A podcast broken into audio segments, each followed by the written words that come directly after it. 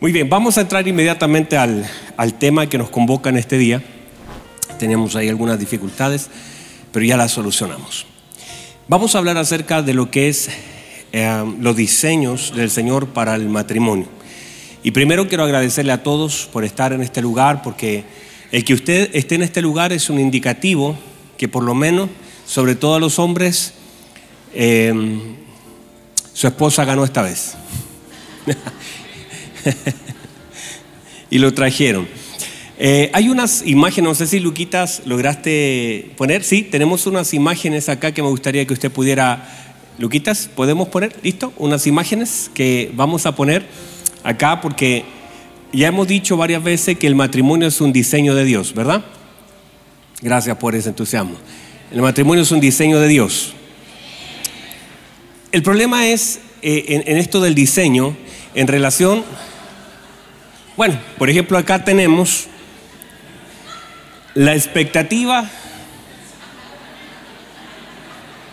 y la realidad. A muchas personas sueñan con ese matrimonio, pero logran ese matrimonio. Aunque tienen la intención, no es igual. Bueno, ahí tenemos otra Eso es como lo que dijimos, expectativa versus realidad. Entonces, si uno empieza como por ejemplo, este, este, bueno, este, bueno, ese es por el que la sierva oró y ese por el que alcanzó la fe. Bueno, eh, el punto es eso, es el hecho de aquello que nosotros de alguna forma pensamos que podría ser y que después en el tiempo nos damos cuenta de lo que es en realidad. Entonces todos nosotros tenemos una idea, un sueño de matrimonio. El problema es que eh, en sí, le digo esto desde ya, Dios nos responde a los sueños que tengamos. Usted puede, usted podría tener muchos sueños, si no es que esté mal, porque todos nosotros de pronto eh, decimos, no, yo sueño con esto, yo me gustaría esto, y todos nosotros estamos en ese rollo. Cuando estamos de novio, ¿verdad? Estamos todos como pensando, eh, me gustaría que así fuera mi matrimonio, que hiciéramos esto, pero sinceramente, y vuelvo a repetir, Dios nos responde a los sueños, por muy lindo que esto sea. Usted puede tener un sueño precioso e incluso uno podría admirar el sueño que tiene, y hay sueños que son buenos, pero Dios no responde a los sueños del hombre, Dios solo responde a los diseños de su palabra. Y cuando nuestros sueños, por muy buenos que sean, no están alineados a lo que es la palabra del Señor, solamente se quedan como en ideales, eh, como en aquellas cosas que me gustaría, y al final el sueño no puede ser el objetivo de, de, nosotros. Nosotros no llegamos, por eso cuando alguien intenta cumplir sus sueños, entonces tal vez está muy desviado sino que, lo que nuestro objetivo sería cumplir el diseño. Si alguien está tratando de cumplir su sueño, míreme, no necesariamente eso está mal cuando esos, entre comillas, sueños están alineados al diseño. Pero lo que estaría mal es tratar de cumplir un sueño y no entender el diseño. Ese es el problema. Porque el diseño es lo que Dios estableció para el matrimonio. El sueño es el deseo del hombre de alcanzar algo que no necesariamente está mal. Por ejemplo, si usted dice, yo sueño con tener una casa propia, eso en sí no es malo, ¿verdad que no? Santo Dios, nadie está acá. No es malo, ¿verdad? No es malo. Pero en realidad eso no puede ser lo primero, porque en realidad la primera cosa es que propia nunca va a ser, aunque está su nombre. Por eso las cosas en sí, en realidad nunca en sí son propias.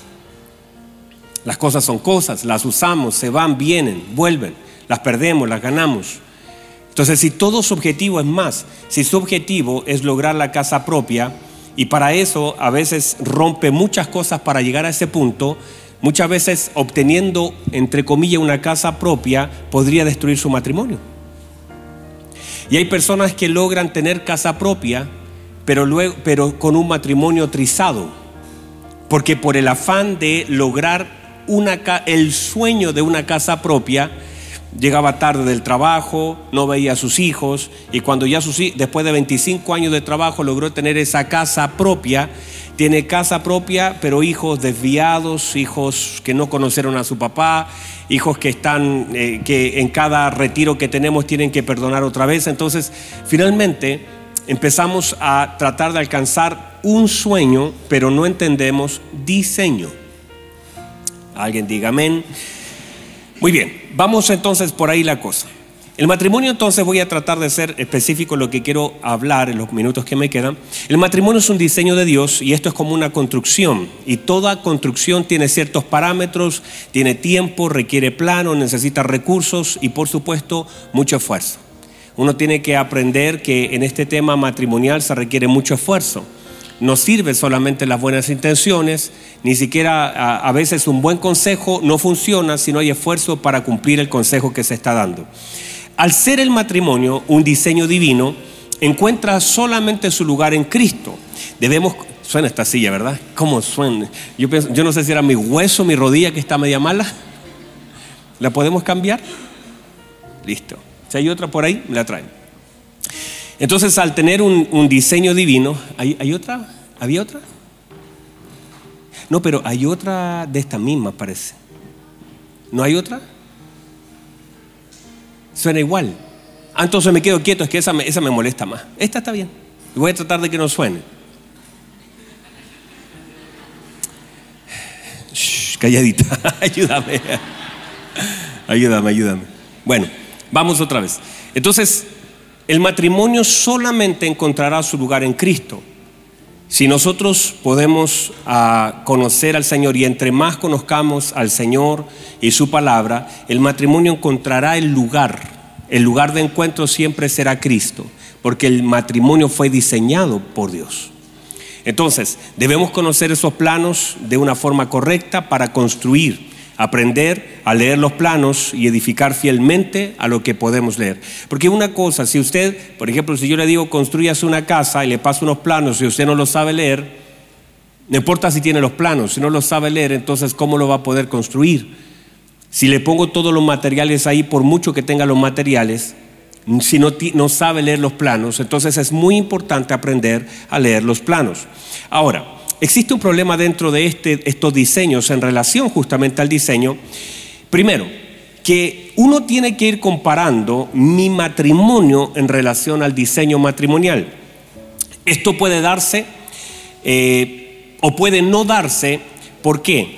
Porque hay ciertos parámetros familiares que intervienen que no necesariamente son bíblicos. O sea, si usted usa sus parámetros familiares y esos parámetros familiares tienen autoridad sobre los parámetros bíblicos, está en problemas.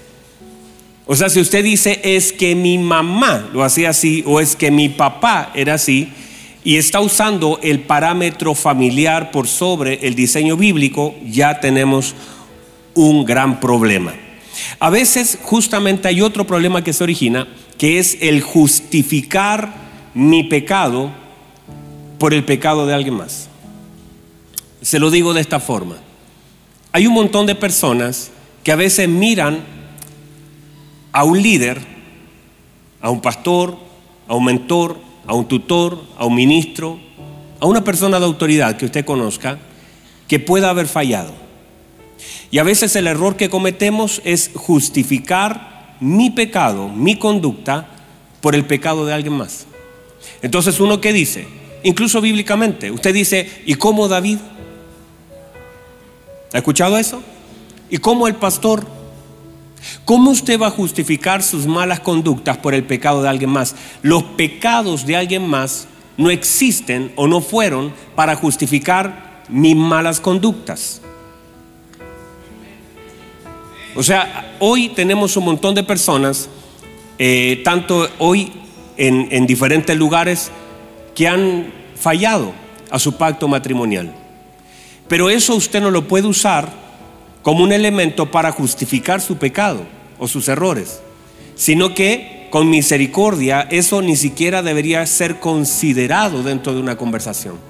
Porque eso es a veces falta de misericordia, porque usted lo guardó para una discusión o para una justificación, pero tal vez le aseguro que nunca ha orado por esa persona que se equivocó. Entonces no podemos justificar nuestras acciones por el pecado de alguien más. Ni tampoco en la Biblia son puestos esos ejemplos como para que nosotros los usemos en favor de justificar las cosas que no hemos podido arreglar en nuestras conductas como matrimonio. O sea, nunca, ni lo que hizo Abraham, ni lo que hizo David, nadie en la escritura. Nosotros no podemos usar el pecado que aparece en la escritura para justificar nuestros propios pecados. Nunca, eso estaría, sería un error. Alguien diga amén. Además, también es por desviar la mirada en los planos divinos y comenzar a edificar según nuestras propias medidas. Todos nosotros tenemos ciertas medidas en nuestra vida. Y a veces nosotros siempre estamos justificando nuestras faltas matrimoniales porque a veces decimos, no, es que a mí me falta, y a veces cuando alguien toma esta palabra como que me falta Cristo, entonces ya encuentra algo en donde aferrarse para decir, no, si es que estoy recién comenzando, y a veces siempre, y el gran problema del hombre es normalmente justificarse constantemente por las cosas que simplemente requieren esfuerzo para cambiar. O sea, en vez de esforzarnos en justificarnos, deberíamos esforzarnos en tomar decisiones y cambiar. ¿Es así? Ok. Muchas gracias. Vamos a probar. A ver.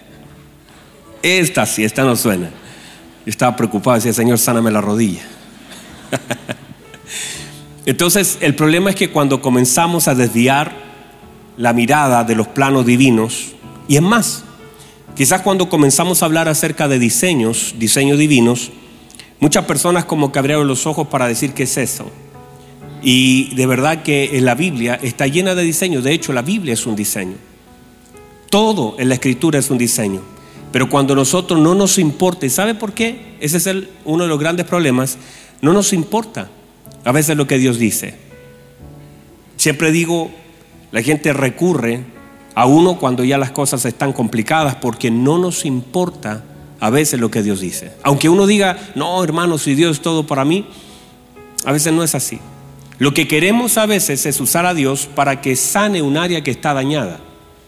A veces usamos a Dios incluso para que restaure algo de nuestro matrimonio, pero que restaure algo en nuestro matrimonio no quiere decir que me importe el diseño de Dios sino que a veces simplemente queremos usarlo como el botiquí de primeros auxilios o como el paramédico de nuestro matrimonio, pero no nos importa su diseño. Y Dios está interesado y toda su palabra que nos fue dada como un diseño está puesta con el fin de que nosotros podamos cumplir su propósito en nuestro matrimonio. Entonces, otro gran problema es que a veces espero las crisis para reaccionar. Y normalmente esto es así. Gran parte de las personas no quieren volverse discípulos para no equivocarse, sino que esperan la crisis para buscar ayuda. Y eso es un error. O sea, no somos preventivos. Toda persona, por ejemplo, para poder ejercer algo tan importante como, digamos, la medicina, conducir un auto, lo primero que hace es estudiar. Si usted tiene cualquier título para mover un cable, se hace una instrucción para cualquier cosa en la vida, todo lo que usted pueda hacer, usted no llegó al trabajo y le pasaron cuatro herramientas, le dijeron aquí va esto, aquí va esto, aquí va... Hay una inducción.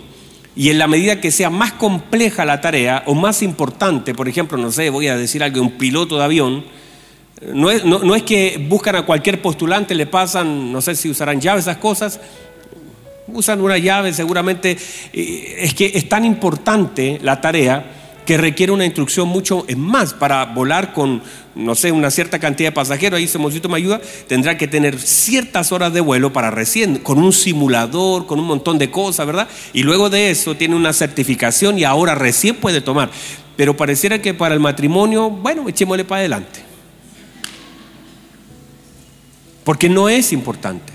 Entonces tenemos una charla prematrimonial que igual la hacemos, pero no es culpa de la iglesia, porque a veces nosotros endosamos la responsabilidad de la iglesia. No, es que la iglesia no hace charlas matrimoniales, pero hermano, allá en CFC Store hay 10 libros del matrimonio, pero no los leemos. ¿Sabe por qué? Porque no nos importa. Y como no nos importa, porque creemos que el matrimonio es que es como Es como decir, como sé, como lo vi, como sé que hay que vivir juntos, listo. Simplemente, simplemente nos juntamos y se acabó el asunto, le echamos hacia adelante. Pero esto es complejo. Santo de una de me dice Es hermoso. Ni, ni hermoso ni complejo, pero bueno. Yo sé que están nerviosos que no quieren responder a nada porque tienen al lado a alguien que le puede pegar un codazo celestial. En el caso de los hombres le pueden dar un alazo con su sala, ¿verdad? Un auriolazo. Pero sí me explico que al ser algo tan importante, de, de pronto lo dejamos solamente a la experiencia y no a la instrucción. Y cuando nuestro matrimonio se basa en la experiencia y no en la instrucción, fallamos. Y el resultado a veces es lo que a veces tenemos.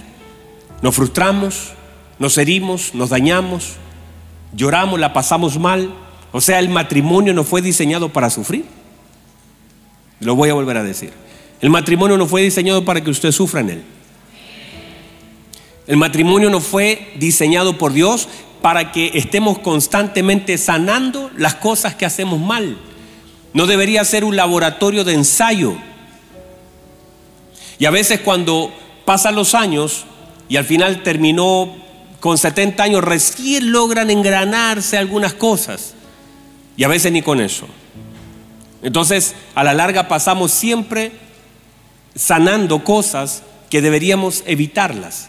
Pero como no nos preparamos para el matrimonio, simplemente pagamos el precio de la falta de preparación por la falta de interés no por la falta de herramientas que hay disponibles, sino que hay una falta de interés. Por ejemplo, oramos mucho y a veces uno, uno ve esto, y yo lo veo constantemente, con mi esposa lo vemos a diario, que la gente a veces dice, no, yo he orado mucho por mi matrimonio, he estado orando mucho para casarme, la gente ora para casarse, pero no se prepara para casarse. Y no está mal orar por la idónea o por el idóneo, no está mal en ningún caso. Pero tu oración no reemplaza tu preparación.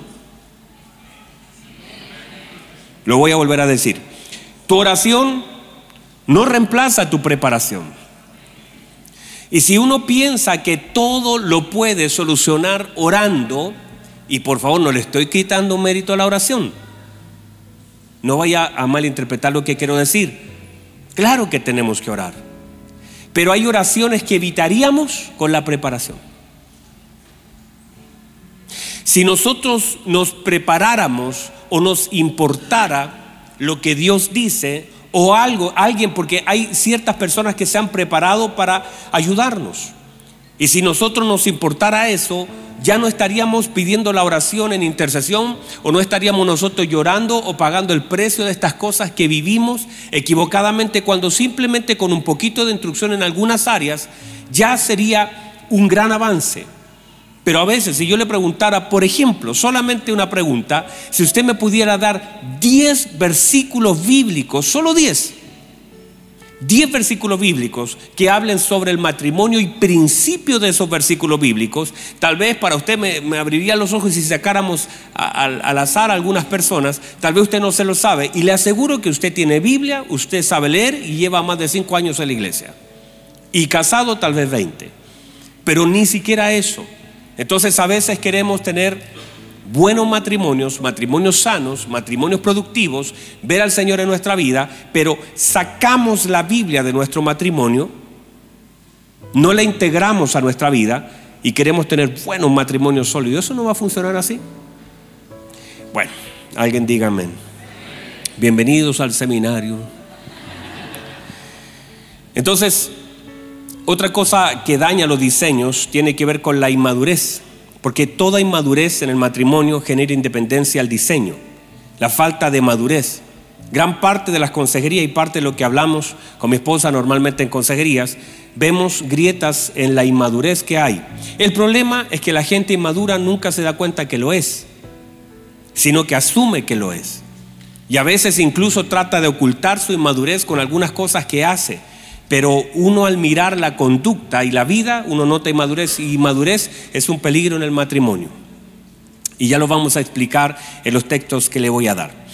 Entonces, la mala interpretación, leer de forma equivocada y no intencional, o a veces prefiriendo, mire por favor esto, uno de los errores y que hace días atrás me di cuenta porque conversando en algunas consejerías, me di cuenta de algunas cosas que me llamaron la atención, que a veces no es falta de conocimiento, sino que hay un alto grado de rebeldía en el corazón. Conversando con un par de matrimonios y mostrándole las escrituras y lo que ellas dicen, hay personas que diciendo, míreme, diciéndole esto, aquí dice esto, pregunta, ¿qué va a hacer usted? ¿Y saben lo que hacen? Guardan silencio. Y diciéndole yo, mire, esto dice la escritura, esto aquí, ¿qué va a hacer usted? Bueno, y no lo hacen. Explicándole bíblicamente. Entonces eso es tremendo porque si tú no es una opinión personal, yo hace días atrás le decía a una persona, decía, pero esto dice la Biblia, no es mi opinión, es la escritura. Ahora, delante de la palabra del Señor, ¿qué va a hacer usted? Y aún así, no recibe el consejo.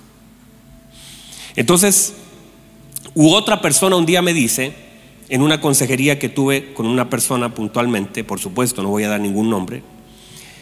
Ah, no sé si lo voy a dar mejor. No, no se lo voy a dar.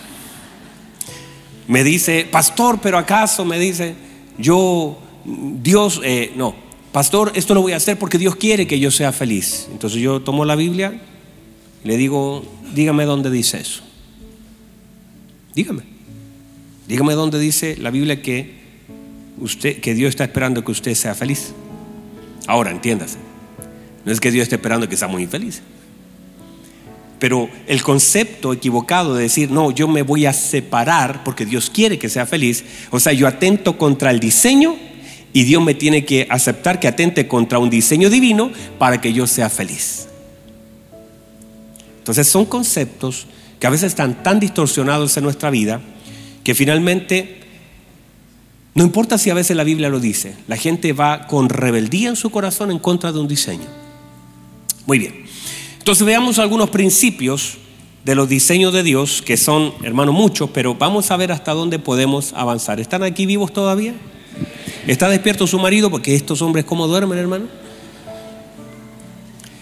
Bien, vamos a ver algunas cosas. A partir de algunos ejemplos bíblicos sacaremos algunos diseños divinos. Lo primero es que hemos dicho que el matrimonio es una buena idea de Dios, porque el Señor lo creó, y en, el, en Génesis, que usted conoce parte de esta escritura, ¿verdad? Vamos a tomar algunas ideas generales. ¿Por qué? Porque aquí en Génesis comienza hablando la escritura acerca de cómo se componen, el por qué, el para qué, el cuándo y basado en su escritura, partiendo de la base en Génesis 5, versículo 1 y 2, dice la escritura, no sé si lo pueden poner en pantalla, Génesis 5, esto es. Dice, este es el libro de las generaciones de Adán. El día, perdón, ¿cuándo? El día en que creó Dios al hombre. A semejanza de Dios lo hizo. Ponga atención que en algún momento hablamos de un seminario, parece para hombre, que se llamaba Imagen y Semejanza, y hablamos que el hombre tenía la imagen lo que perdió en el Edén no fue la imagen, fue la semejanza. retuvo la imagen, pero perdió la semejanza. Ya no se podía ver a Dios. Versículo 2. Varón y hembra, cuando habla que los creó en un día, dice que los creó así. Varón y hembra los creó. ¿Ve? Cuando habla de hombre en esta palabra, habla de ambos, como ser, esa es la palabra, ser. Dice, varón y hembra los creó y los, santo Dios, y los bendijo. Y llamó el nombre, diga conmigo nombre. ¿Ve que todo está ahí en singular? Dice, llamó el nombre de ellos. Ahí está en plural, Adán. O sea, había Adán varón y había Adán hembra. Suena bien esa palabra, hembra. El día en que fueron creados. O sea, básicamente Él los puso bajo un solo nombre. Había un nombre para dos personas. No había necesidad de más. O sea, cuando el Señor llama, Adán, ¿dónde estás tú? ¿Quién vino? ¿Mm? Ambos. Adán, ¿dónde estás? Y vinieron los dos. Porque todo el Señor lo hizo porque el concepto de Dios era la integración, el uno. Entonces, a partir de eso, se entiende que hay un nombre que gobierna, Adán. Y es básicamente la imagen de lo que el Señor quiere hacer también con la iglesia, estar siempre bajo un nombre, Cristo. Esa es como la idea, Cristo. No hay más nombres, un nombre, Cristo. En el caso de Adán, solamente había un nombre. Luego usted sabe que, ah, bueno, ocurre todo este tema de, de la muerte y esto cambia, pero había un solo nombre. O sea, si usted dijera Abel, tendría que venir yo y mi esposa. Abel, ese es nuestro nombre. Ese es nuestro nombre, Abel. Ahora, por supuesto, hoy día se entiende la integración de lo que el Señor hizo. Un solo nombre. Note esto, por favor.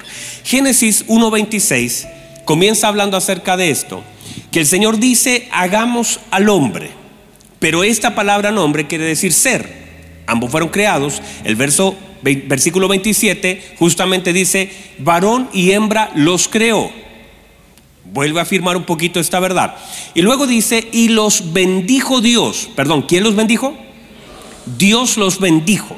O sea, porque todo lo que sale de Dios Dios lo tiene que bendecir para que lo que sale de él tenga la misma esencia de donde ellos salieron. Y otra cosa importante, luego que los bendijo, les dijo que sojuzgaran, que todo lo que usted conoce de eso se multiplicaran, fructificaran y todo. El tema es que cuando dice, y los bendijo Dios, y les dijo, ¿por qué? Porque no se puede cumplir lo que Dios pide sin su bendición. O sea, la bendición de Dios, míreme, la bendición de Dios es para que cumplamos lo que Él quiere que hagamos. Lo vuelvo a decir. Cuando la Biblia dice y los bendijo Dios, no los bendice y dice y los bendijo le dio una casa. ¿Verdad que no dice eso? Usted no me ayuda, hermano. No dice y los bendijo y le dio un auto. Dice y los bendijo Dios y les dijo. ¿Por qué? Porque la bendición de Dios viene a la iglesia y viene al matrimonio con un fin, con que aquel que recibe la bendición de Dios pueda cumplir el propósito de Dios. Lo vuelvo a decir, la bendición de Dios existe para que cumplamos su propósito. Lo vuelvo a decir, la bendición de Dios existe para que usted y yo cumplamos el propósito de Dios. Entonces, cuando hablamos de bendición, no hay otro concepto en la mente de Dios para, y cuando usted lo lee, por favor, en Efesios capítulo 1 dice que nos bendijo con toda bendición espiritual en el lugar, ya nos bendijo, pero luego todo lo que viene hacia abajo tiene que ver con el propósito de Dios. Por lo tanto, la bendición de Dios sobre la iglesia es solamente con una razón, para que ahora con esa bendición, la bendición de Dios, cumplamos su propósito y hagamos lo que Él quiere que nosotros hagamos. Esa es la bendición de Dios. Sin eso, míreme, sin la bendición de Dios no se puede cumplir lo que Dios pide. Alguien diga amén. Entonces, lo otro importante acá, importante bajo este diseño que Dios genera todas las condiciones para que ellos puedan vivir y cumplir su palabra. O sea, Dios en su creación genera las condiciones, diga conmigo condiciones genera condiciones. O sea, lo primero que hace, hace el río, hace el mar, hace los peces, hace todas las cosas. Y luego de esa condiciones generada pone al hombre por diseño. Se generan las condiciones necesarias para que podamos, número uno, entender, míreme por favor, podamos entender lo que Dios pide y podamos hacer lo que Dios pide. O sea, el Señor lo hizo con cerebro al hombre. Dígame, por favor. Lo hizo con entendimiento. Le generó las condiciones. El hombre no le preguntó nada a Dios cuando el, cuando el, Señor dice, eh, fructifíquense, multiplíquense. Usted ve a Adán diciéndole, ¿cómo, cómo es eso, Señor? ¿Cómo? ¿Multiqué? Multiplíquense. ¿Cómo lo hacemos? Fructifíquense. ¿Qué es eso? Dios le dio la capacidad a ellos de entender el lenguaje y la profundidad de aquello que Dios mismo le estaba pidiendo. Usted ve a Adán levantando la mano, perdón, ¿qué? ¿Sojuzgar? No hace eso Adán. ¿Por qué? Porque Dios generó primero las condiciones para, para que ellos puedan cumplir su voluntad. El Señor generó las condiciones para que ellos pudieran vivir y les dio el suficiente entendimiento para que ellos comprendieran y entendieran la orden y pudieran cumplirla. O sea, según diseño, los matrimonios tienen que crecer en entendimiento.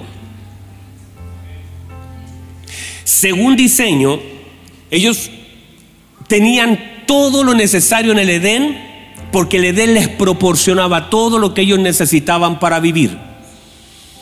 Diga conmigo condiciones. Miren, por diseño, nosotros debemos generar condiciones para poder vivir. Lo vuelvo a decir. Por diseño, nosotros debemos generar las condiciones para poder vivir. Pero estas condiciones no pueden condicionarnos el estar juntos. A veces nosotros no pensamos en esto, sino que nosotros simplemente decimos, amor, casémonos, no importa, contra viento y marea, contra todas las cosas, vivimos con tu mamá, vivimos con tu abuela, vivimos con todo tu gato y todos tus perros, a mí no me importa, lo único que quiero es estar contigo. Pero si no están las condiciones, esa falta de condiciones atentan contra el diseño. Porque a veces las condiciones no están.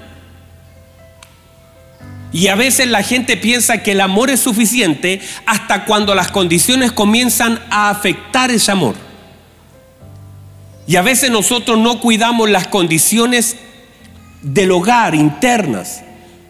No cuidamos las condiciones porque empezamos. Y es más, míreme por favor, yo no tengo problema y de verdad a veces nosotros temporalmente tenemos que tener a alguien en casa, pero no son las condiciones. Y cuando esas condiciones afectan el matrimonio, hay que tomar decisiones.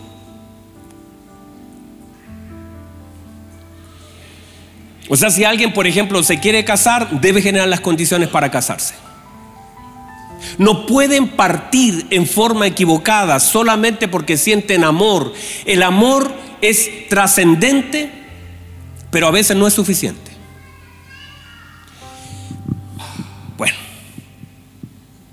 Tener una casa grande, no, no es una condición necesaria. Tener auto, tampoco. Tener estabilidad económica, sí. Es una condición necesaria. No, nosotros no trabajamos, pero nos vamos a casar igual porque... Mm, pero yo lo amo, mire sus manos tan suaves, ¿sí? porque no ha tomado nunca un martillo.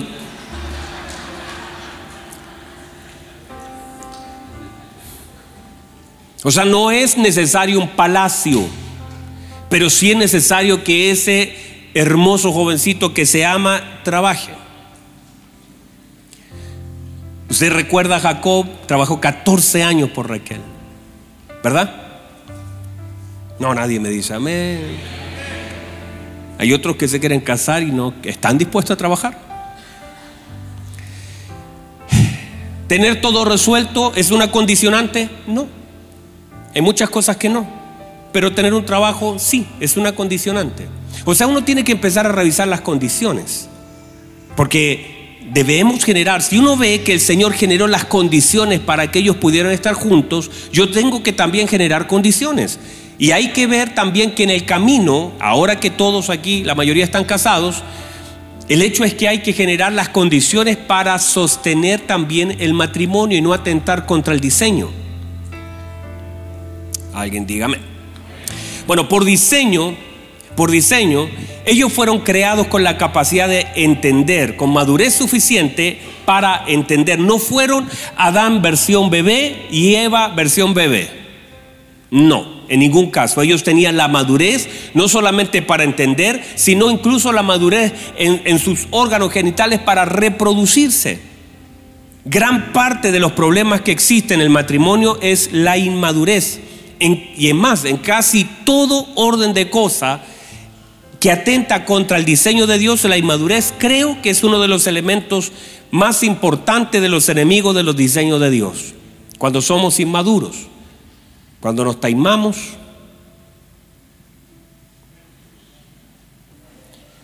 cuando nos cuesta reconocer los errores,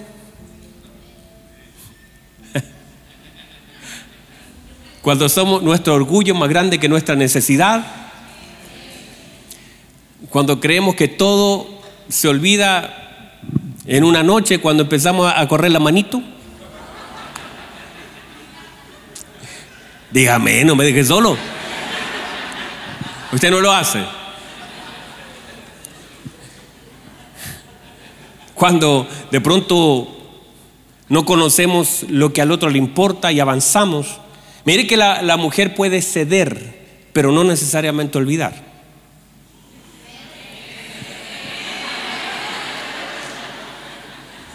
Ay, no, pero ahí le salió la mente del alma la señora. Y el hombre asume porque la mujer cedió, el asunto se arregló. Ah, no, ahí todos ya entendieron el lenguaje. Porque nosotros, y decimos, me porté como un tarzán. Esta señora, todo bien, se olvidó para siempre.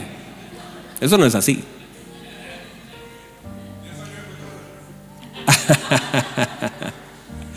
el punto es que como nosotros no conocemos el diseño de la mujer, asumimos que el ceder para nosotros es resolver. En la mente del hombre, la mujer cedió, la mujer olvidó. La mujer lo superó. Una dificultad que tuvimos, una pelea, y después de una conversación, un ratito con ella, al otro día, porque los hombres somos así súper prácticos. Por diseño nosotros, ¿para qué nos vamos a quedar reteniendo cuestiones, verdad? Y nosotros al otro día como que sin nada, pero la mujer se dio, pero te lo aseguro, la próxima pelea te lo saca.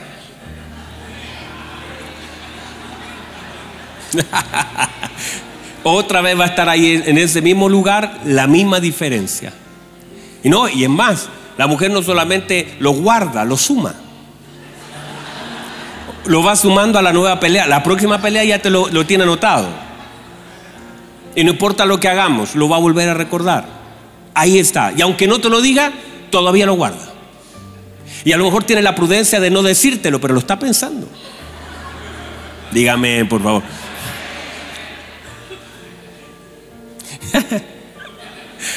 Hay que orar por nuestras esposas.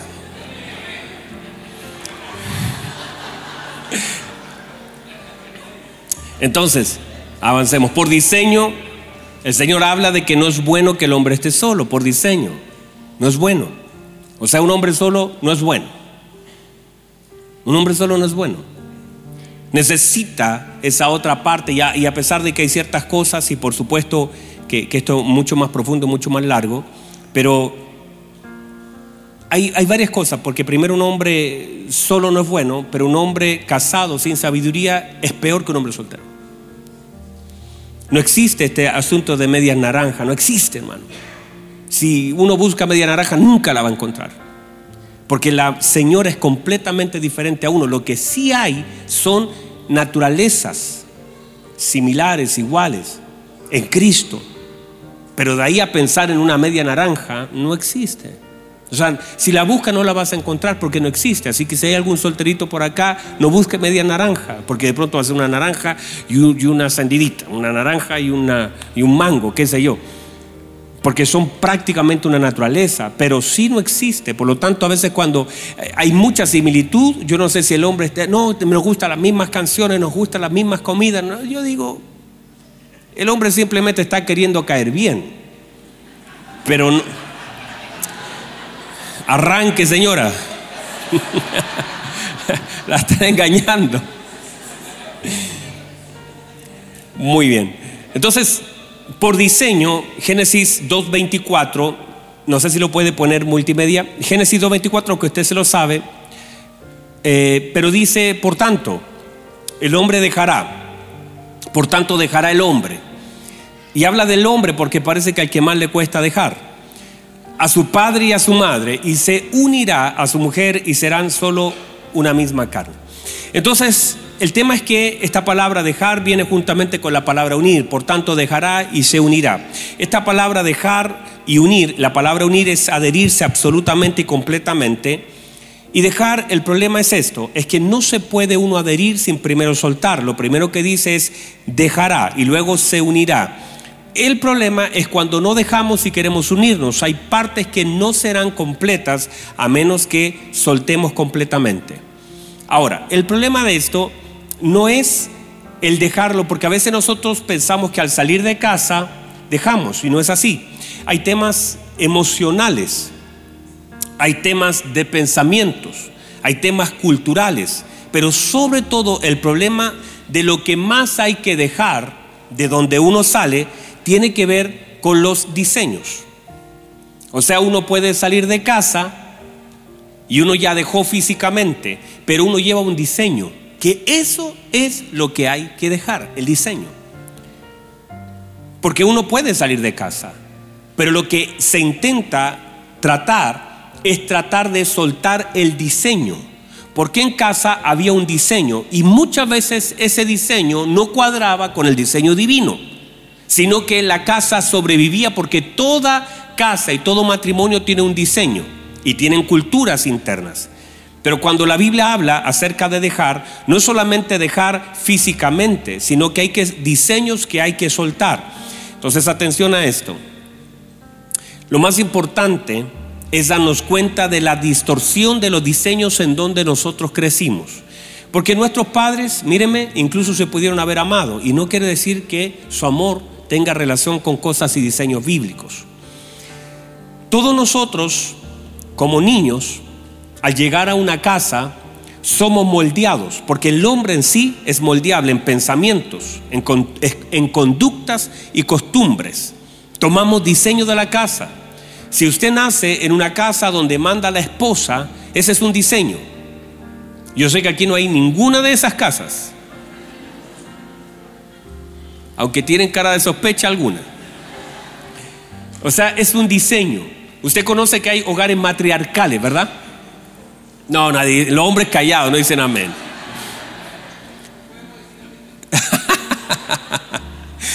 hay, hay muchos hogares matriarcales, como también hay hogares patriarcales como hay hogares distorsionados, hay hogares de violencia, hay hogares donde hay manipulaciones, hay hogares donde hay, qué sé yo, violaciones, abusos, mil cosas, hermanos. Y todos nosotros venimos de alguna parte. Y aunque nuestros padres se esforzaron, y gloria al Señor, tuvo un modelo más, lo más cercano bíblicamente, gloria al Señor. Pero venimos de familias disfuncionales. Eh, hay gente que crió su abuelita y otras personas que, qué sé yo, ven mil cosas. Todo esto, la idea es revisarlo, porque nosotros al salir, y cuando la Biblia dice, por tanto, dejará, uno tiene que revisar qué es lo que estoy dejando.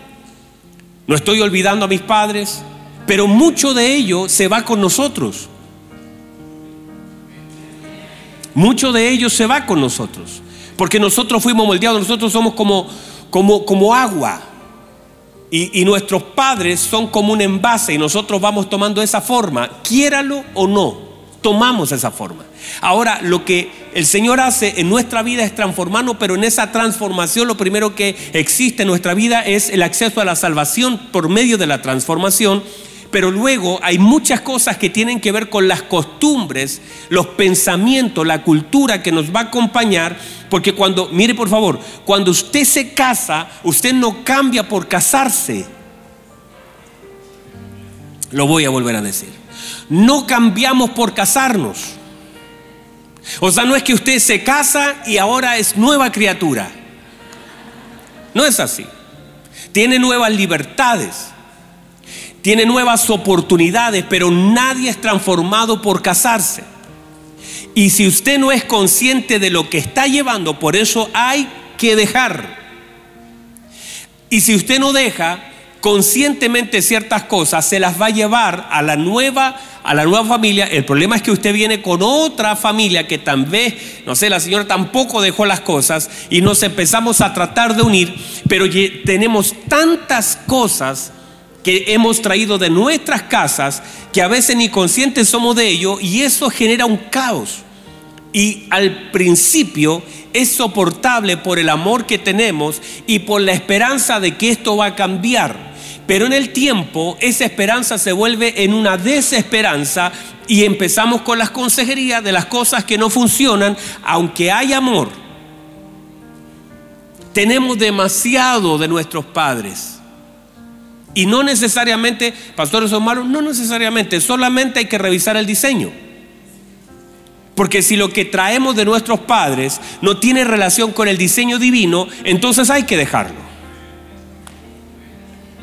Entonces nadie cambia por casarse, sino que el matrimonio es básicamente el lugar donde vertimos aquello que traemos. Por eso, por ejemplo, si nuestros hijos tenemos que prepararlo de tal forma que luego nuestras, no sé, nuestras nueras, ¿cierto? Nos agradezcan lo que hicimos. Y no nos miren con cara de querer asesinarnos por lo que no hicimos. Porque nosotros estamos formando a nuestros hijos. Entonces debemos mirar a nuestros padres con gratitud, con amor, con misericordia. No, no enjuiciarlo porque ellos dieron lo que tenían para dar. Muchos de ellos no conocieron al Señor, muchos de ellos estaban apartados de Dios, qué sé yo, o, o deformes dentro de su cultura cristiana inclusive. Pero debemos revisar, diga conmigo revisar revisar sus enseñanzas, revisar lo que hacíamos en la mesa, revisar lo que conversábamos, revisar las costumbres que habían, revisar los diseños para corregirlo, porque el matrimonio que ahora tenemos puede ser corregido en la medida que seamos conscientes de aquellas cosas que están fuera del diseño. O sea, no podemos pegarnos bien, adherirnos, como dice la escritura, por diseño, si no nos soltamos bien de los diseños antiguos. Muy bien, vamos a hablar de un pasaje en 1 de Pedro capítulo 3. Voy a tomar este pasaje de Pedro porque me parece Pedro una persona que puede dar buenos consejos bíblicos inspirado por el Espíritu Santo, ya que tenía suegra, era casado y tiene mucha, mucha sabiduría para hablarnos sobre esto. Y parte hablando, primera de Pedro 3, 1, 8, si lo podemos leer, no sé si me ayudan. Bueno, vamos a leer todo. Dice, asimismo vosotras mujeres, vamos, me decía Simoncito, delante me dijo, pastor, le va a dar fuerte al hombre hoy día como todos los seminarios matrimonial. Digo, vamos a partir por las mujeres. Dice, vosotras mujeres estad sujetas a vuestro marido. ¿Cómo tiene que estar la mujer? A vuestros maridos para que también los que no creen a la palabra sean ganados sin palabra por la conducta de sus esposas. Sigamos avanzando hasta el 8. Considerando vuestra conducta, casta y respetuosa. Versículo 3. Vuestro atavío no sea el externo de peinados ostentosos. A ver, vamos a revisar. Algunas ni peinados se hicieron hoy día de adornos de oro o de vestidos lujosos. A ver qué marquita vamos a usar. Versículo 4 dice, sino el interno, el del corazón, en el incorruptible ornato de un espíritu afable y apacible, que es de, mire lo que es, ¿qué dice? Que es de grande estima delante de Dios. Versículo 5 porque así también se ataviaban en otro tiempo aquellas santas mujeres que esperaban en Dios. ¿En qué esperaban? Más que en su marido, en Dios. Estando sujeta a sus maridos, como Sara obedecía a Abraham, llamándole. Verena Herrera, ¿cómo le llamaba? ¿Cómo me debe llamar a mí? Vamos aprendiendo, Verena.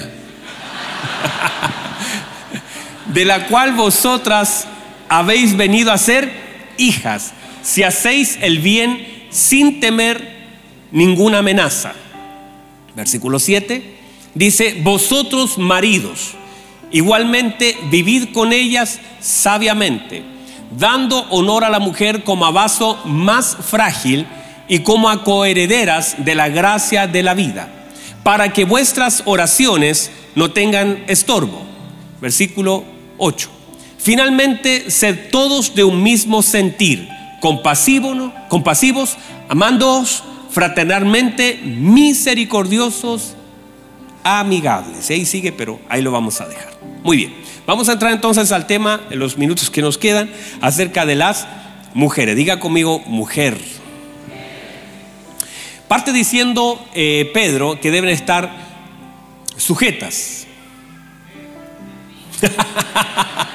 Amén, dijo algo por Ahora, esta palabra, la idea es en obediencia, pero también tiene que estar, eh, eh, en su original tiene que estar bajo de. Ese es como el sentido más cercano.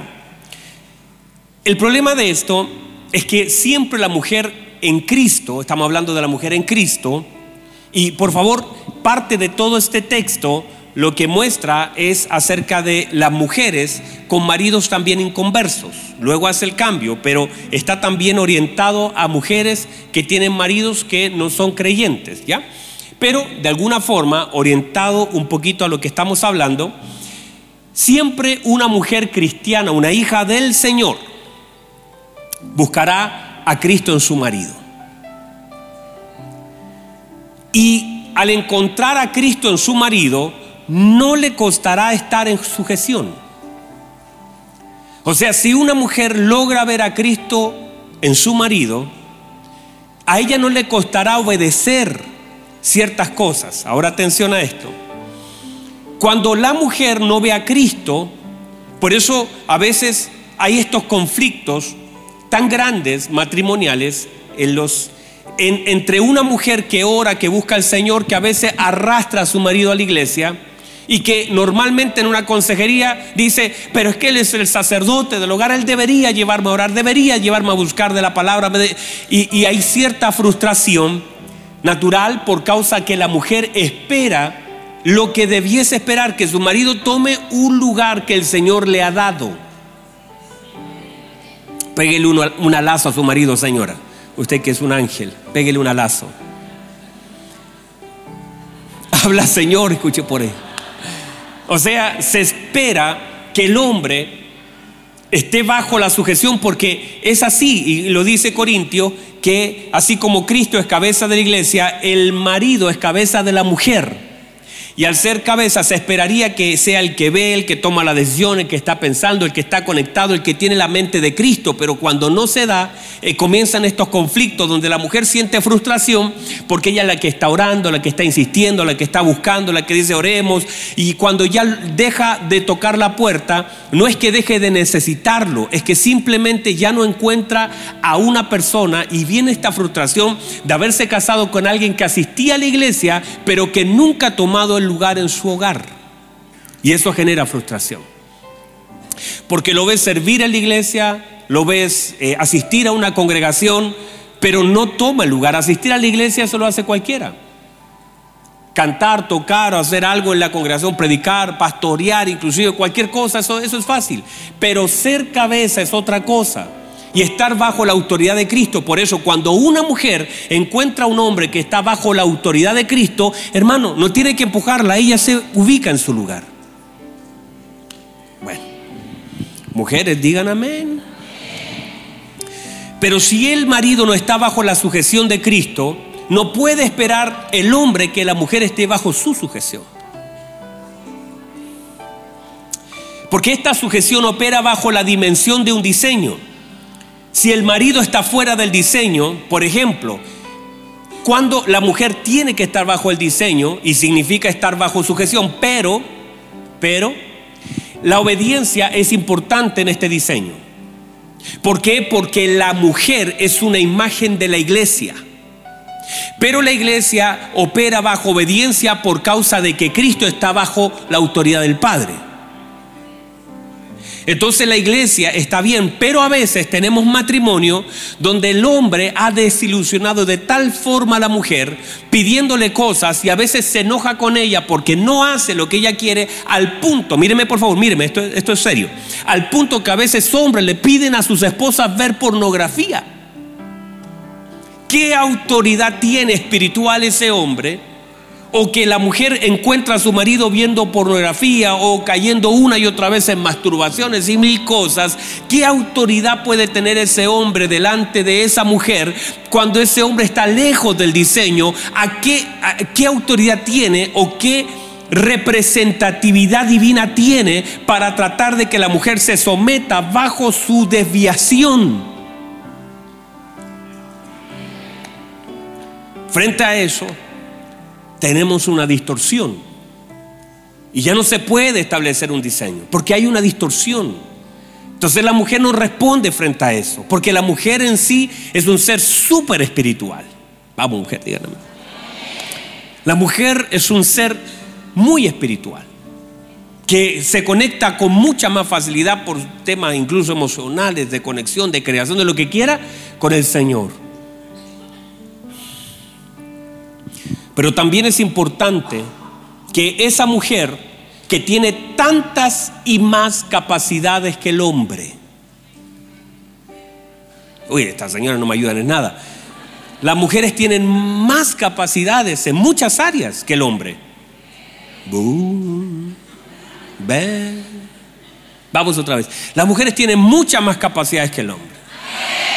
Eso, cognitivas, ocupan todos lados de los cerebros, bueno, tienen, tienen capacidad para hablar de una... ¿Se acuerda cuando hablamos de la mujer que la mujer tiene como ocho mil palabras, el hombre como mil apenas? Hablábamos que la mujer tiene más bastones en los ojos, que pueden ver más cosas, los hombres no ven nada. Y las mujeres se enojan con el hombre, pero no es un problema de capacidad, es un problema de diseño. Entonces, ay, tú no viste nada, pues si me faltan bastones, ¿cómo voy a ver? Tienen mejor oído, tienen mejor ojo, mejor... Tienen una cantidad de cosas impresionantes la mujer. Pero en todas esas cosas impresionantes de la mujer se les pide sujeción.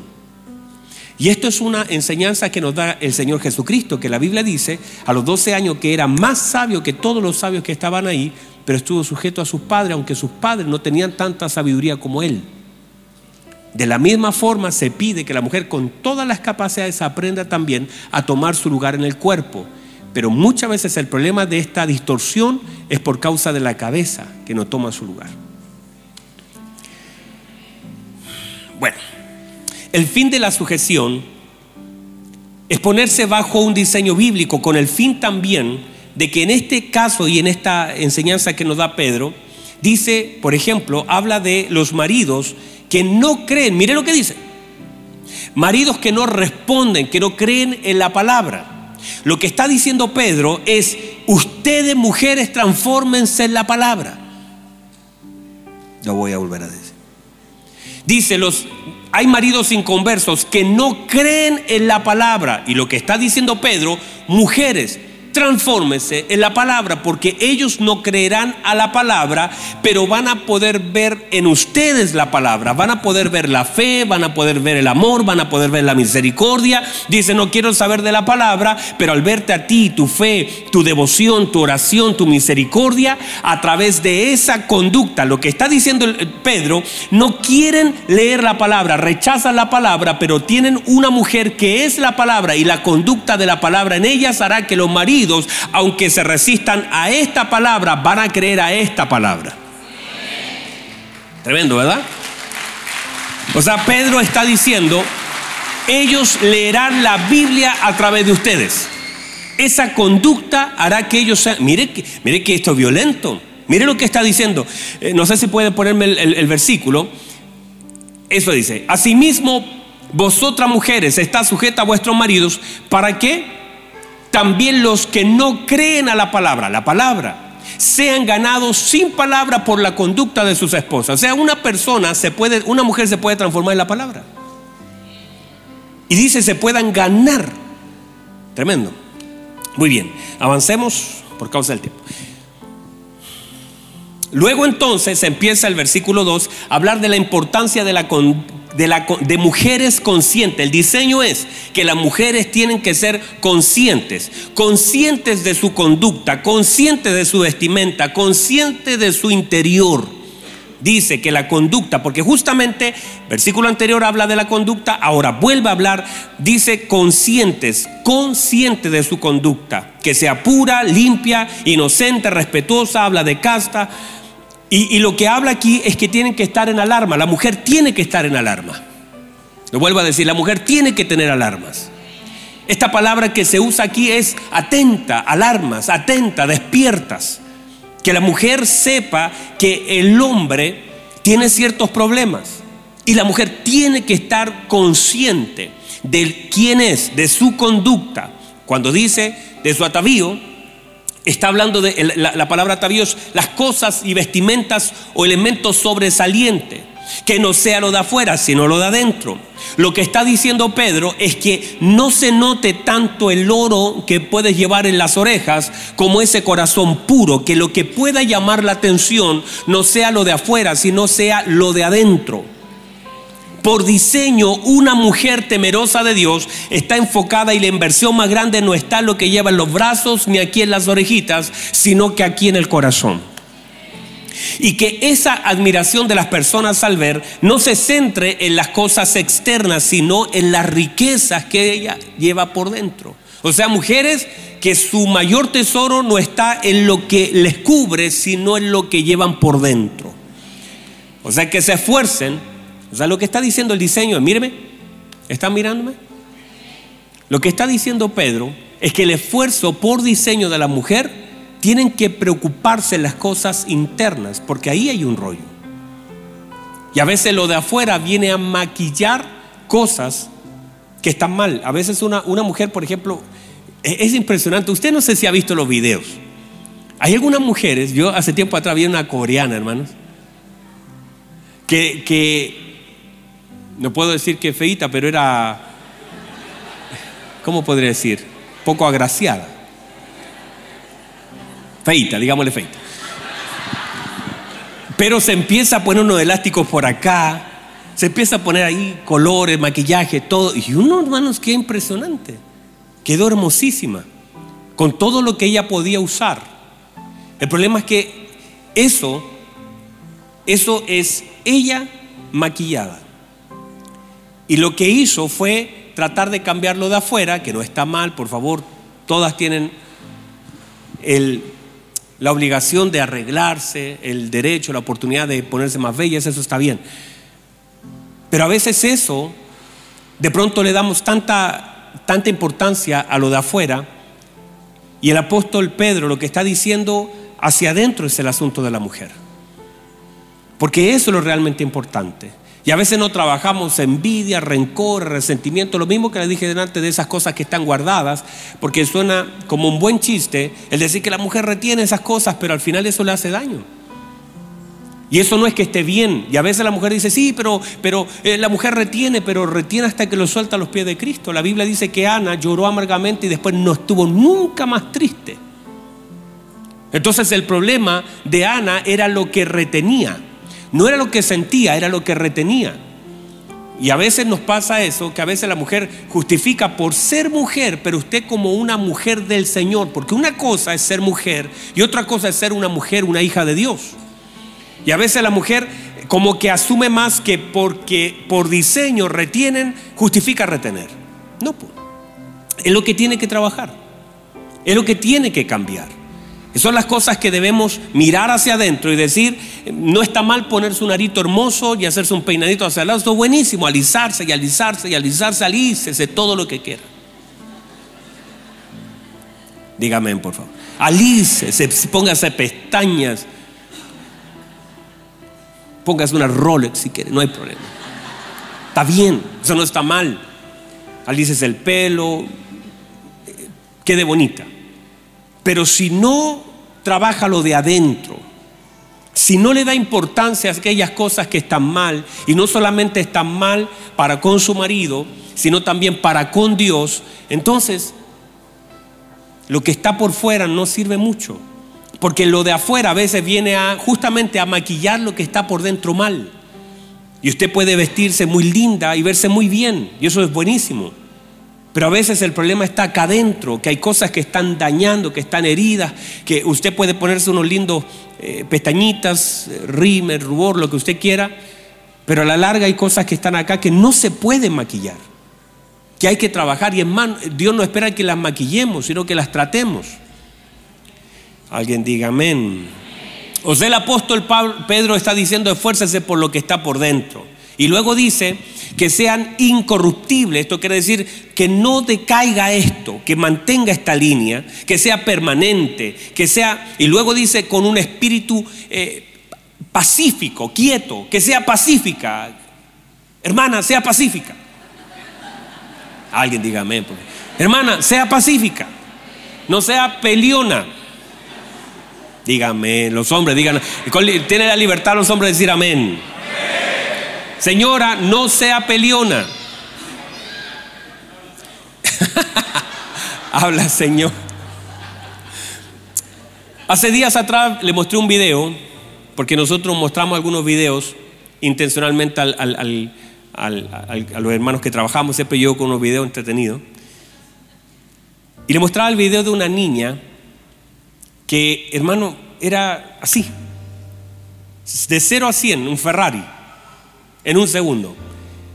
No sé si alguien lo vio, pero que le dice, amor, no te vayas tan adelante, no vas a chocarla, el autito está, no te acerques tanto. Y él empieza a decir, bueno, ¿y quién va manejando? ¿Usted o yo? No, usted va manejando. Ya, pues entonces, pero amorcito, no se acerque tanto, le decía ella. Y decía, bueno, ¿usted es piloto o qué?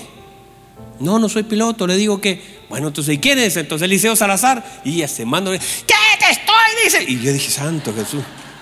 Oye, la señora, hermano. O sea, de 0 a 100. Claro, el, muchacho inocente. No, pero el inocente, hay que decir. Era, era pobre hombre, varón. Hay que orar por él. Yo traje de hecho ese video para que oremos por él al grupo de intercesión. Pero ella de 0 a 100. El tema es que a veces parte eh, la mujer, incluso eh, como el hombre.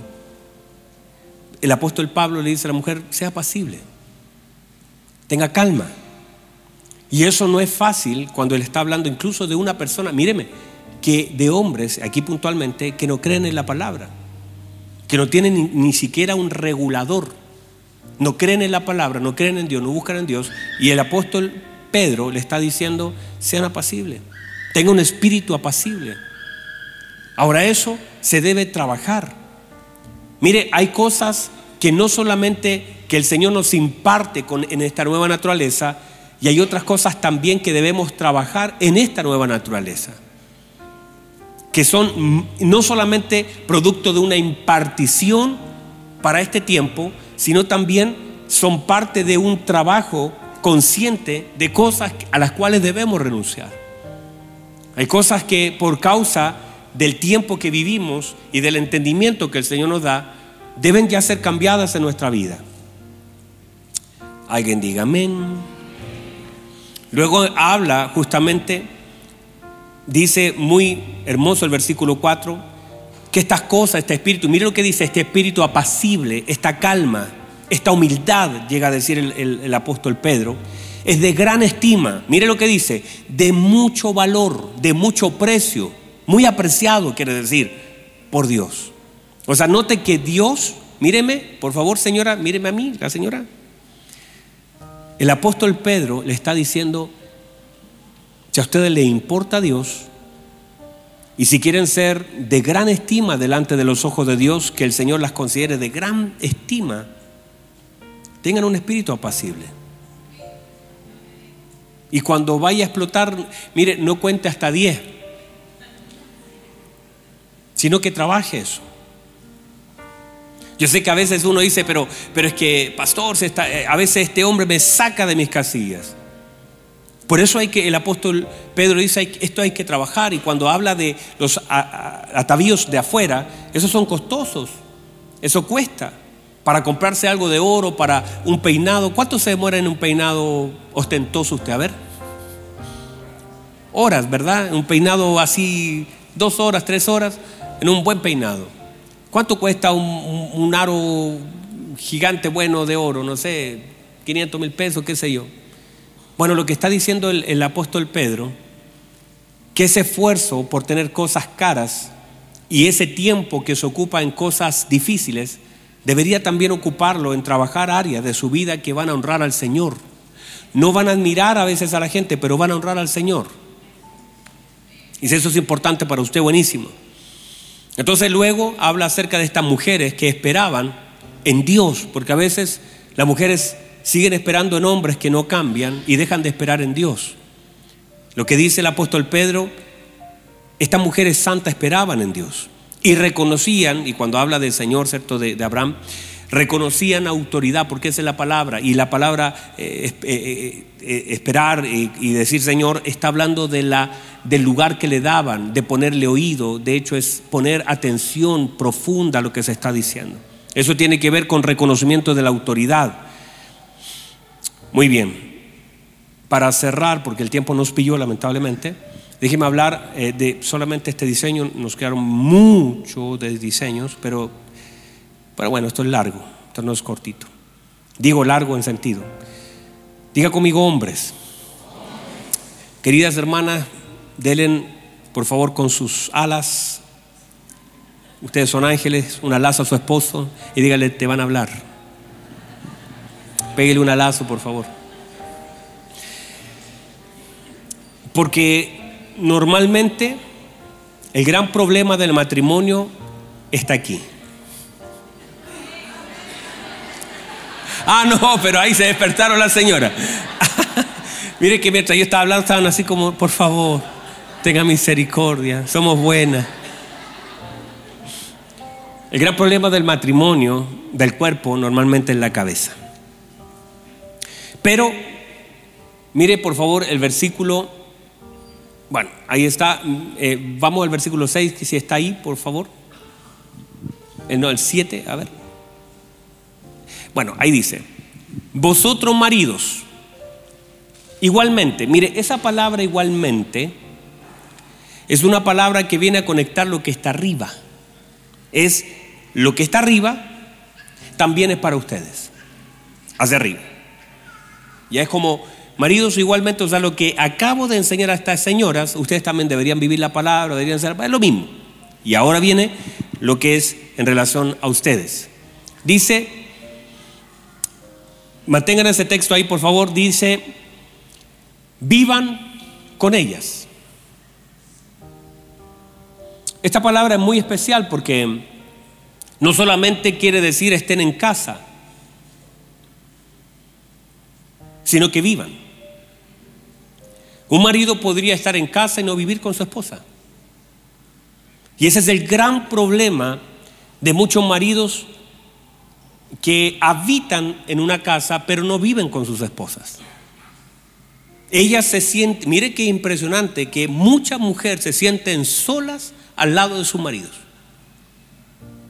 No se sienten escuchadas, no se sienten amadas, no se sienten respetadas, se sienten solas se sienten vacías, porque tienen un marido que habita pero que no vive, que no imparte su vida, que no comparte. Él duerme con ella, él quiere tener intimidad con ella, pero la palabra es vivan con ella. No solamente duerman con ella, vivan con ella, sueñen con ella, salgan con ellas adoren con ellas, oren con ellas, coman con ellas, tengan vida. Hombres, vivan con sus esposas. Que sus esposas puedan sentir su vida, no solamente su presencia y sus deseos, sino que sientan su vida, que su vida se pueda sentir en casa, que sus hijos puedan sentir su vida. Y el gran problema de esto es que es lo que dice acá, justamente, que están viviendo, pero el apóstol suma una cosa, dice, vivan seriamente, porque el gran problema de la falta de vida es la falta de sabiduría. Por eso, por diseño divino, al hombre se le demanda sabiduría, a la mujer la demanda es sujeción, al hombre sabiduría. Y cuando hay un hombre que no tiene sabiduría, no tendrá una mujer en sujeción. No estará bajo, no querrá ponerse bajo, porque nadie se quiere poner bajo un necio, que toma decisiones equivocadas, que siempre está dañando. Por eso esta vida se hace una demanda sobre una vida sabia, que tenga, porque hay hombres que tienen habilidades para los negocios, para el deporte, para otras actividades, pero no tienen sabiduría para vivir. Y como no tienen sabiduría para vivir, son buenos en su trabajo, pero son malos en sus casas. Entonces ahí el apóstol está diciendo algo tan profundo y, no tengo tanto tiempo para explicarlo todo en estos puntos, pero está diciendo, vivan con sus esposas sabiamente. Y se requiere sabiduría para vivir con las esposas. Y cuando no se tiene, el apóstol Santiago dice, si no tiene sabiduría, pídale a Dios. Él, le puede dar. Pero si no pedimos lo que se nos demanda, que el Señor sabe que necesitamos, fallamos. Y por eso desde ahí se desprende esto. Vivan sabiamente. Mire lo que dice. Esta sabiduría que se demanda en los hombres se manifiesta por medio del honor, de lo que doy. Dice, dando honor. Diga conmigo dar. Vamos a pasar la ofrenda. No, no es eso. Diga conmigo dar. Lo que quiere decir el apóstol es un hombre que opera y vive en sabiduría, es un hombre que da. Pero no da lo que quiere dar, sino que da lo que sabe que por diseño la mujer necesita. Ese es un hombre sabio, que está dando la medida de lo que la esposa necesita. ¿Sabe por qué las esposas a veces están sin vida? Y a veces las mujeres se les nota, están achacadas, están tristes, están amargadas, se van para adentro, no pueden responder. Entonces el hombre espera que la mujer, por ejemplo, responda sexualmente. Pero la mujer no tiene vida, no tiene ánimo. Y a veces está ahí, pero en realidad no está. Porque el hombre le ha faltado sabiduría para impartir la vida y que esa mujer pueda tener vida, porque la mujer también toma vida de la vida del hombre. Pero a veces tú dices, oh, eh, anda como desanimada, anda y siempre enojada, está y siempre así. Y, no te das cuenta que en realidad ella no está, no está recibiendo la vida que el hombre debe otorgar. Entonces, esa sabiduría, lo que dice el apóstol Pedro, es esa sabiduría que el hombre tiene y necesita para vivir, se manifiesta dando honor. Diga conmigo honor. Otra vez, diga conmigo honor no solamente debe dar problemas el hombre, debe dar honor. ¿Y sabe lo que es honor? Esta palabra honor es la palabra que significa el más alto grado de dignidad, valor y estima. Míreme por favor. Es el más alto grado de dignidad, estima, lugar y valor, el más alto. Cuando dice, maridos vivan sabiamente con sus esposas dando honor, es que esta sabiduría se manifiesta por el lugar que le doy a mi esposa.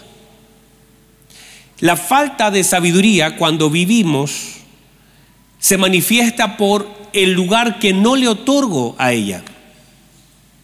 Entonces, por diseño divino se le demanda al hombre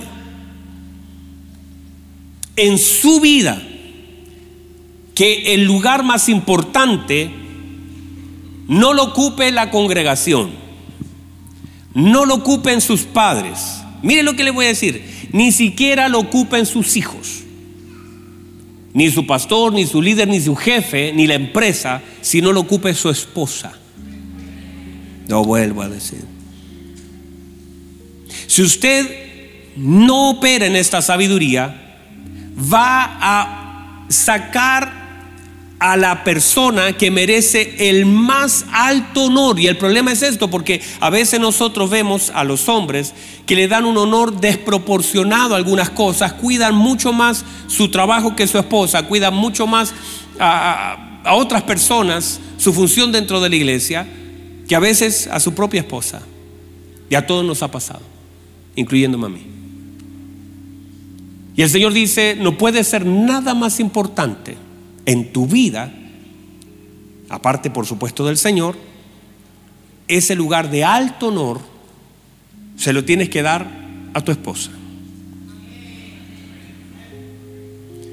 El más alto honor es para ella. Y cuando tú no la tratas bien, sino que la maltratas, está yendo en contra de un diseño divino. Cuando para ti es más importante y a veces puedes defender a, eh, por ejemplo, a tu esposa, qué sé yo, tu papá, tu, quién sé, alguien la trató mal y tú no, no, no, no pones el límite, no pones ahí el freno y al final dices, no, pero es que mi papá y prefieres quedar bien con tus padres que con aquella persona que le debe dar el más alto honor, te equivocaste. Y no se trata de menospreciar, dañar, romper todas las cosas, sino darle lugar. Porque aquí justamente el apóstol Pedro dice esto, como a vaso frágil. Esta palabra, y usted la conoce, vaso, mire lo que dice, como a vaso, incluso dice esto, como a vaso más frágil. Lo que quiere decir algo tan delicado, algo que no tiene fuerza en su original. Es como que la tomas, dale el honor, mire, mire, dale el honor así, como si fuera lo, más frágil que pueda haber. ¿Cómo usted toma? No sé si yo he tomado bebecitos chiquititos así, que son tan chiquititos, nacieron tan pequeñitos, y usted los toma con tanto cuidado por causa de, su fragilidad. Bueno, el Señor dice, de esa forma tienes que tener a tu esposa, con una fragilidad o sea, tienes que tratarla no como tu compadre,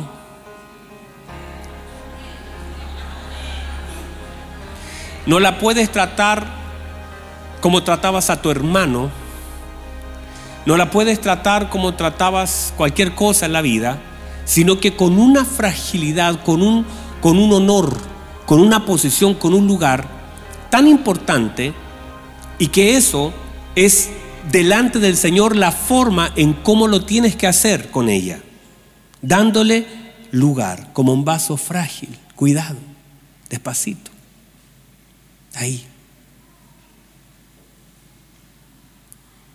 Y eso para Dios es un diseño. Que tú la ubiques en el lugar que ella, por causa de Dios, Dios le dio ese lugar. Ahora, ojo, que la mujer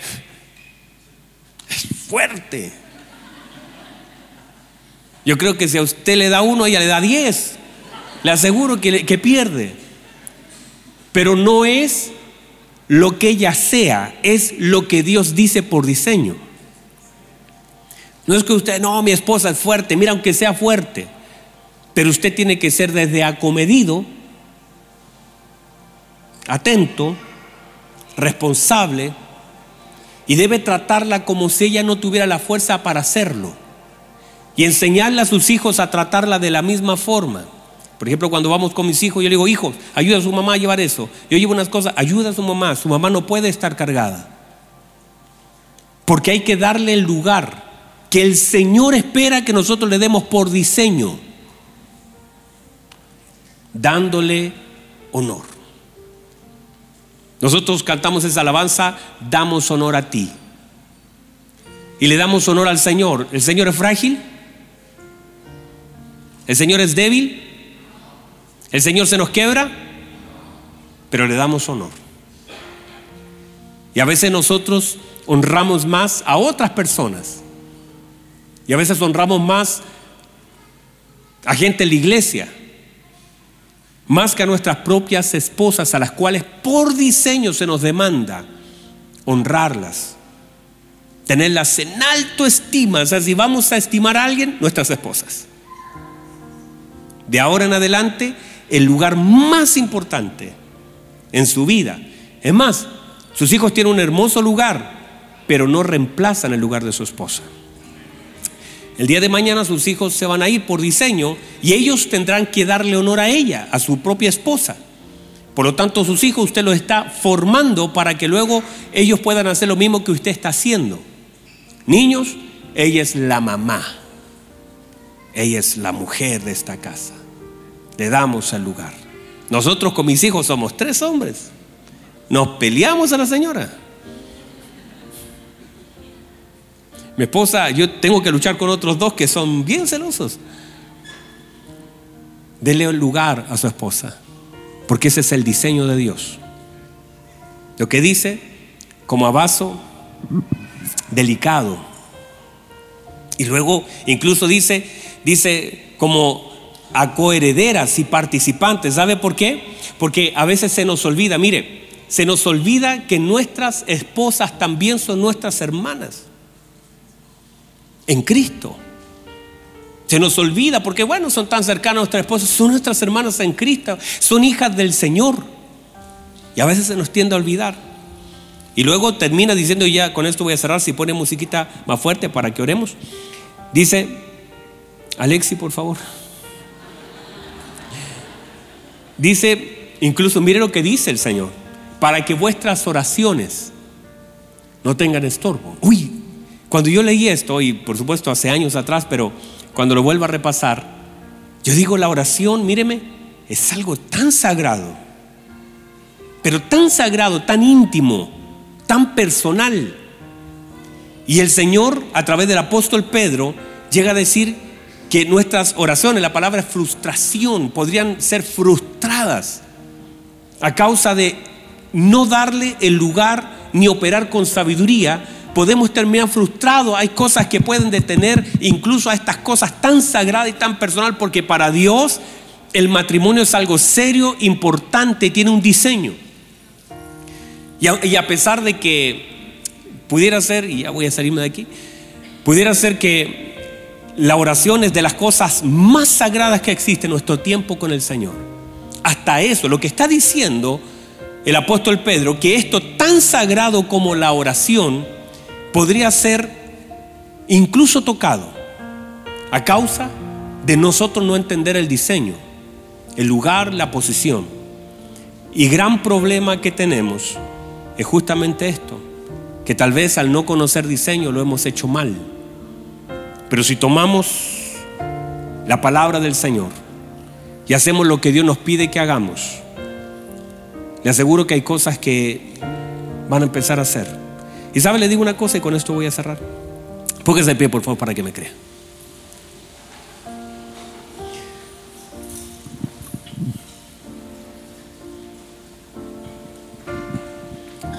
El matrimonio es un regalo del Señor. Yo sé que muchos, puede ser que por causa de de que faltó instrucción, preparación o hay tantas heridas en el matrimonio, tantas. De pronto, entre más años tenemos en matrimonio, de pronto podría ser todavía la cosa más distorsionada o más heridas. Y a veces el problema es creer que no, que lo hemos hecho muy bien. Y hemos hecho tantas cosas que han dañado. Y pedirle al Señor que nos haga consciente de aquellas cosas que están mal a veces las respuestas, cómo las damos, cómo nos tratamos. A veces nos cansamos de quien no deberíamos. Nuestras esposas son un hermoso regalo del Señor. Yo sé que hay muchas grietas en los matrimonios. Yo estoy hablando, yo por supuesto, si este, este tema lo, lo pensáramos para jóvenes sería maravilloso porque partiríamos de cero, ¿verdad? O los que están comenzando recién un añito menos de, tiempo casado, como Aroncito ahí que tiene poquito. Pero a veces cuando le hablamos a personas que llevan mucho tiempo ya, con hijos, y que el próximo seminario va a ser orientado a esto, a esta etapa, donde de pronto ya hemos cometido tantos errores, ¿cómo lidiamos con todas estas cosas que llevan años aquí?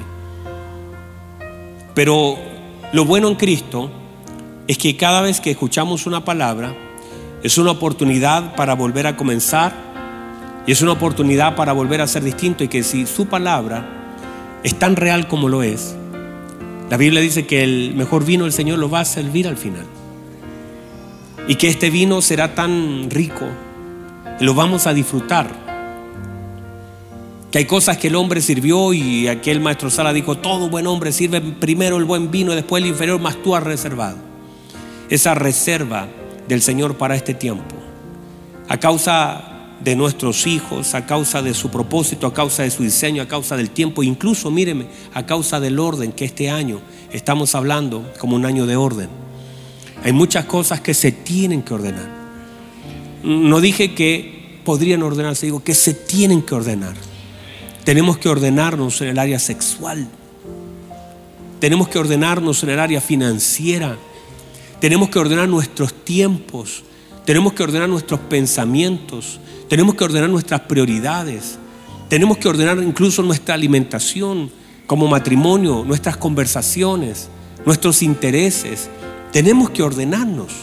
Y a causa de este año, que por lo menos para los que somos parte de la congregación, estamos hablando del orden, muchas de estas cosas desordenadas le dejamos un espacio para, para herirnos, para lastimarnos, cuando nunca ha sido el propósito del Señor.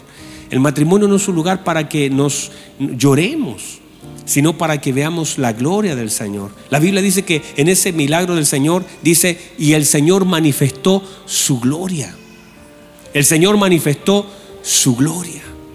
Lo dice, el Señor manifestó su gloria. Porque Dios quiere manifestar su gloria en nuestros matrimonios. Y no es que Dios no quiera, le digo esto, Dios siempre lo ha querido. Que nosotros podamos ver su gloria, disfrutar de su gloria, sentir su presencia. Que usted no puede en ningún caso seguir como hasta ahora porque no tendría sentido si tiene la oportunidad de ver, disfrutar, vivir en la gloria del Señor. Pero a veces también nos pasa que nuestros orgullos, nuestra altivez, nuestra falta de conciencia, y a veces sucede que es mejor avanzar que darnos cuenta de los errores que hemos cometido y el daño que estamos provocando. Y eso está mal.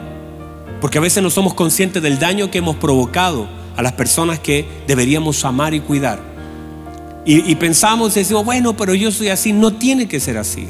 No tenemos por qué terminar nuestra vida de esta forma. Hermano, disfrute la vida. La Biblia dice, por diseño, gózate. Gózate con la mujer de tu juventud. Gózate, alégrate, pásala bien, disfrútalo.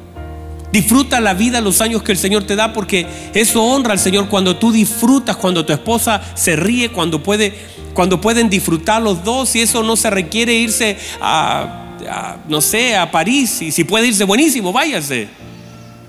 Pero no se trata del lugar. Usted puede estar ahí afuera tomándose un helado o comiéndose una pizza ya que a todo esto van a estar en promoción. No. Usted puede sentarse ahí atrás y comerse un rico heladito.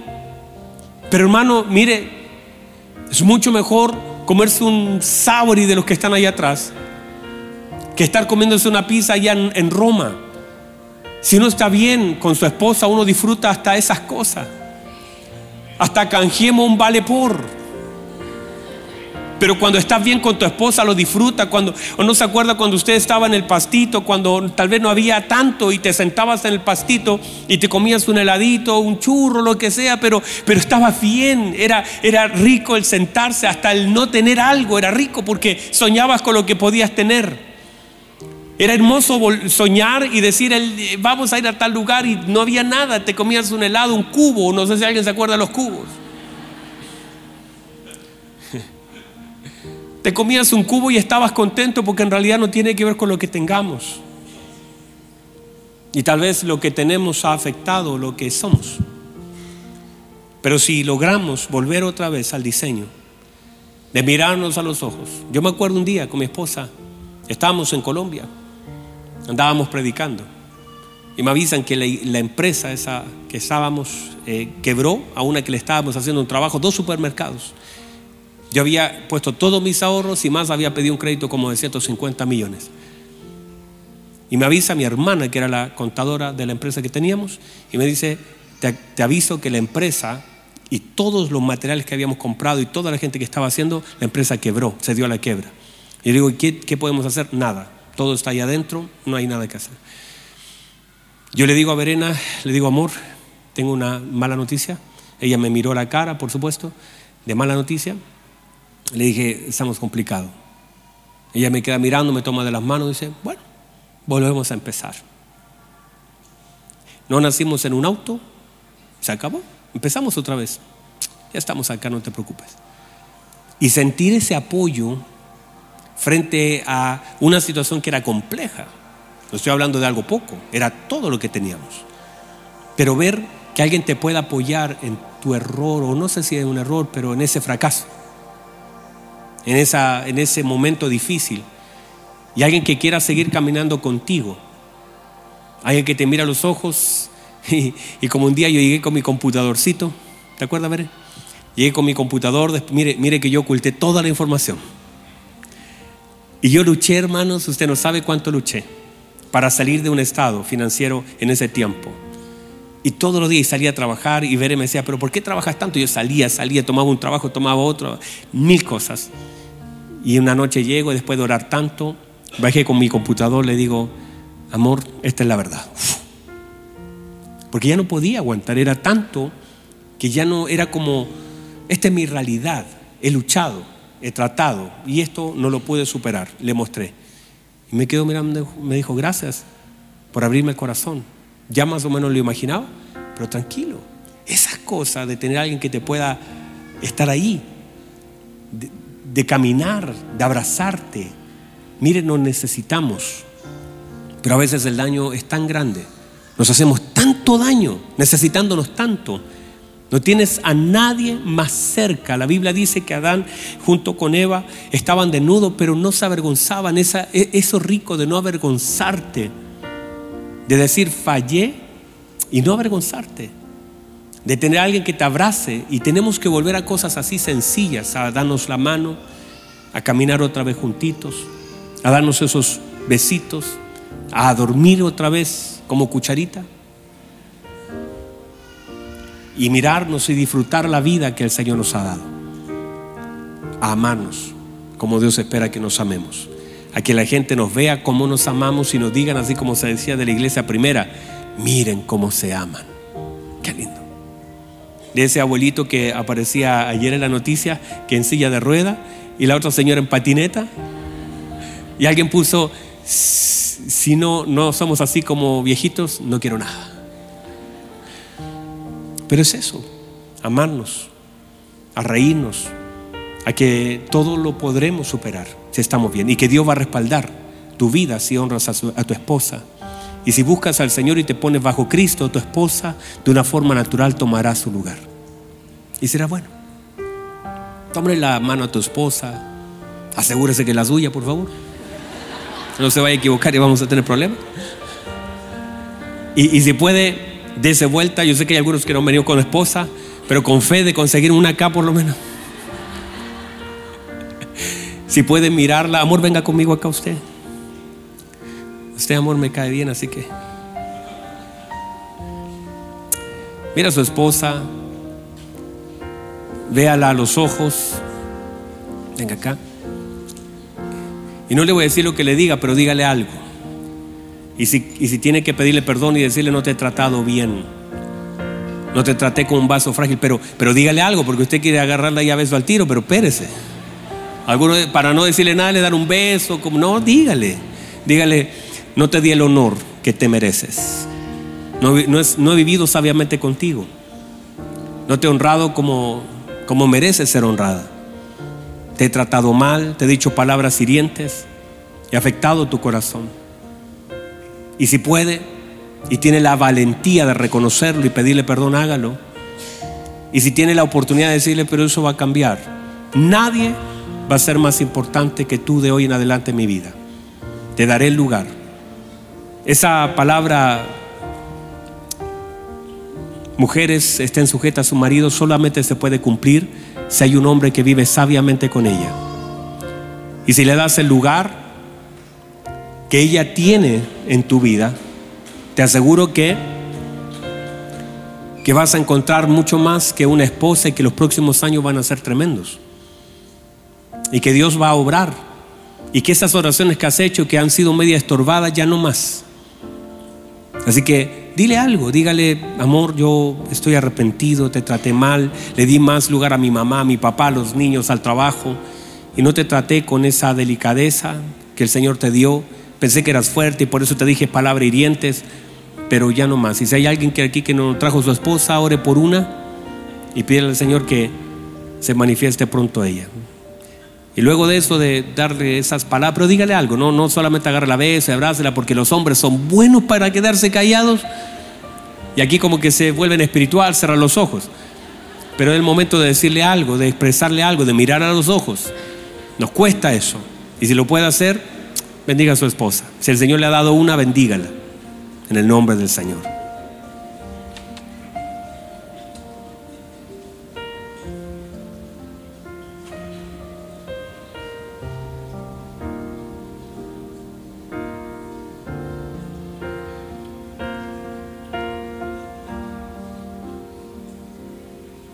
Yo sé que de pronto cuesta, sobre todo si hay alguna crisis en el matrimonio, pero tienen que vencer el orgullo. ¿Sabe? Usted ha sido llamado para vencer algunas cosas en este lugar. Y si de pronto yo sé que hay algunos que están medio tiesos, que les cuesta abrazar y tal vez hay heridas, pero ¿por qué tú crees que estás acá?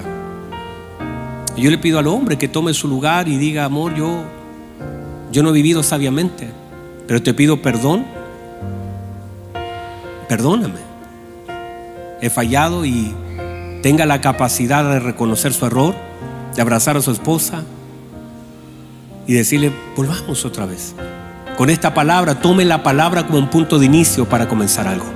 Tome la palabra como la oportunidad. Ahí tenemos Luis, Margarita. Luis le dio un ataque al corazón hace un tiempo atrás, casi se nos murió. Pero tener una esposa que abrazar otra vez. Tener otra vez a tu esposo para abrazarlo es una bendición.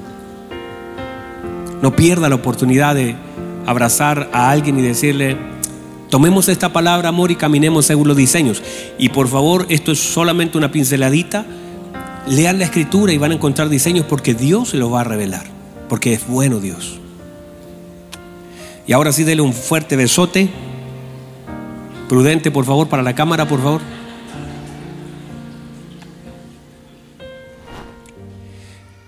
Muy bien.